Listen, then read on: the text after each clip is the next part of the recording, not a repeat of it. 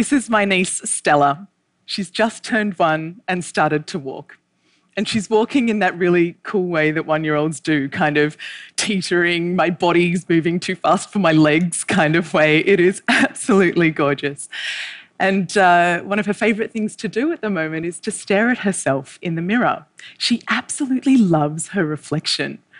She giggles and squeals and gives herself these big, wet kisses. It is beautiful. Apparently, all of her friends do this. And my mum tells me that I used to do this. And it got me thinking when did I stop doing this? When is it suddenly not okay to love the way that we look? Because apparently we don't. 10,000 people every month Google, Am I ugly? This is Faye. Faye's 13 and she lives in Denver. And like any teenager, she just wants to be liked and to fit in. It's Sunday night. She's getting ready for the week ahead at school. And she's slightly dreading it. She's a bit confused because despite her mum telling her all the time that she's beautiful, every day at school, someone tells her that she's ugly. Because of the difference between what her mum tells her and what her friends at school or her peers at school are telling her, she doesn't know who to believe. So she takes a video of herself, she posts it to YouTube, and she asks people to please leave a comment Am I pretty or am I ugly? Well, so far, Faye has received over 13,000 comments. Some of them are so nasty they don't bear thinking about. This is an average, healthy looking teenage girl receiving this feedback at one of the most emotionally vulnerable times in her life. Thousands of people are posting videos like this, mostly teenage girls, reaching out in this way. But what's leading them to do this? Well, today's teenagers are rarely alone.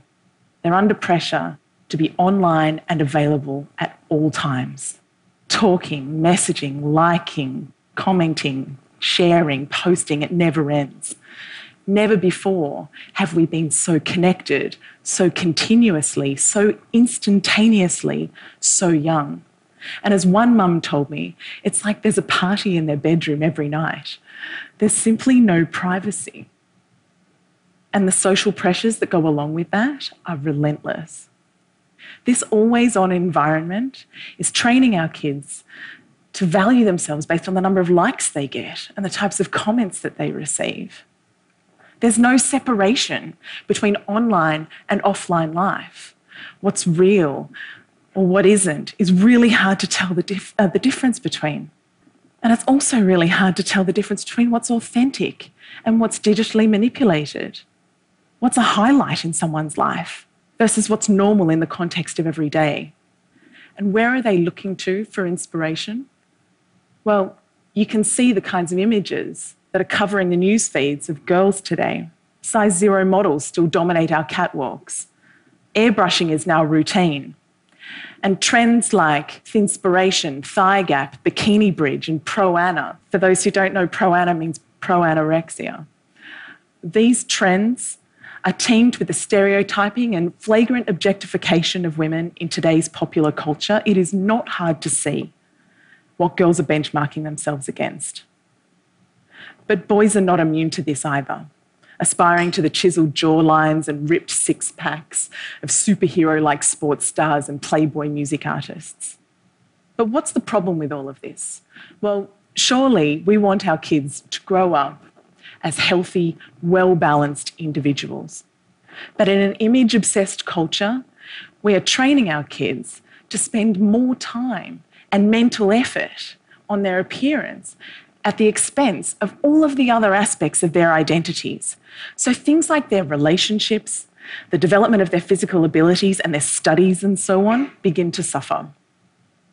Six out of 10 girls are now choosing not to do something because they don't think they look good enough. These are not trivial activities. These are fundamental activities to their development as humans and as contributors to society and to the workforce. 31%, nearly one in three teenagers, are withdrawing from classroom debate. They're failing to engage in classroom debate because they don't want to draw attention to the way that they look. One in five are not showing up to class at all on days where they don't feel good about it. And when it comes to exams, if you don't think you look good enough, specifically if you don't think you are thin enough, you will score a lower grade point average than your peers who are not concerned with this. And this is consistent across Finland, the US, and China, and is true regardless of how much you actually weigh. So, to be super clear, we're talking about the way you think you look, not how you actually look. Low body confidence is undermining academic achievement, but it's also damaging health. Teenagers with low body confidence do less physical activity, eat less fruits and vegetables, partake in more unhealthy weight control practices that can lead to eating disorders. They have lower self esteem. They're more easily influenced by people around them and they're at greater risk of depression. And we think it's for all of these reasons that they take more risks with things like alcohol and drug use, crash dieting, cosmetic surgery, unprotected earlier sex, and self harm. The pursuit of the perfect body is putting pressure on our healthcare systems and costing our governments billions of dollars every year. And we don't grow out of it. Women who think they're overweight, again, regardless of whether they are or are not, have higher rates of absenteeism. 17% of women would not show up to a job interview on a day where they weren't feeling confident about the way that they look. Have a think about what this is doing to our economy. If we could overcome this, what that opportunity looks like. Unlocking this potential is in the interest of every single one of us. But how do we do that? Well, talking on its own only gets you so far.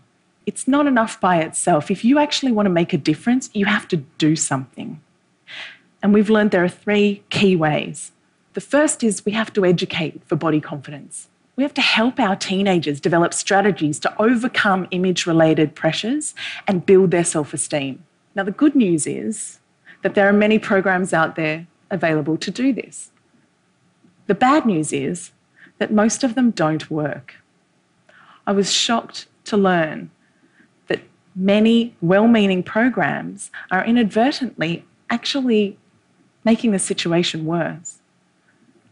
So we need to make damn sure that the programs that our kids are receiving are not only having a positive impact, but having a lasting impact as well. And the research shows that the best programs address six key areas. The first is the influence of family, friends, and relationships. The second is media and celebrity culture. Then, how to handle teasing and bullying the way we compete and compare with one another based on looks, talking about appearance. Some people call this body talk or fat talk. And finally, the foundations of respecting and looking after yourself. These six themes are crucial starting points for anyone serious about delivering body confidence education that works. And education is critical, but tackling this problem is going to require each and every one of us to step up and be better role models for the women and girls in our own lives, challenging the status quo of how women are seen and talked about in our own circles. It is not okay that we judge the contribution of our politicians by their haircuts or the size of their breasts, or to infer that the determination or the success of an Olympian is down to her not being a looker. We need to start judging people by what they do, not what they look like. We can all start by taking responsibility for the types of pictures and comments that we post on our own social networks. We can compliment people based on their effort and their actions and not on their appearance. And let me ask you when was the last time that you kissed a mirror? Ultimately, we need to work together as communities, as governments, and as businesses to really change this culture of ours so that our kids grow up valuing their whole selves, valuing individuality, diversity, inclusion. We need to put the people that are making a real difference on our pedestals, making a difference in the real world, giving them the airtime, because only then will we create a different world. A world where our kids are free to become the best version of themselves, where the way they think they look never holds them back from being who they are or achieving what they want in life. Think about what this might mean for someone in your life.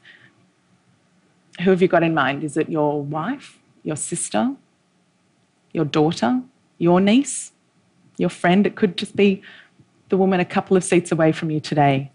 What would it mean for her if she were freed from that voice of her inner critic nagging her to have longer legs, thinner thighs, smaller stomach, shorter feet? What could it mean for her if we overcame this and unlocked her potential in that way?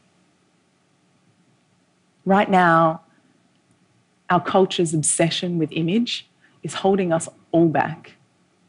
But let's show our kids the truth. Let's show them that the way you look is just one part of your identity.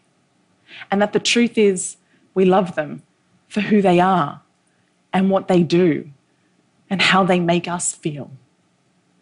Let's build self esteem into our school curriculums.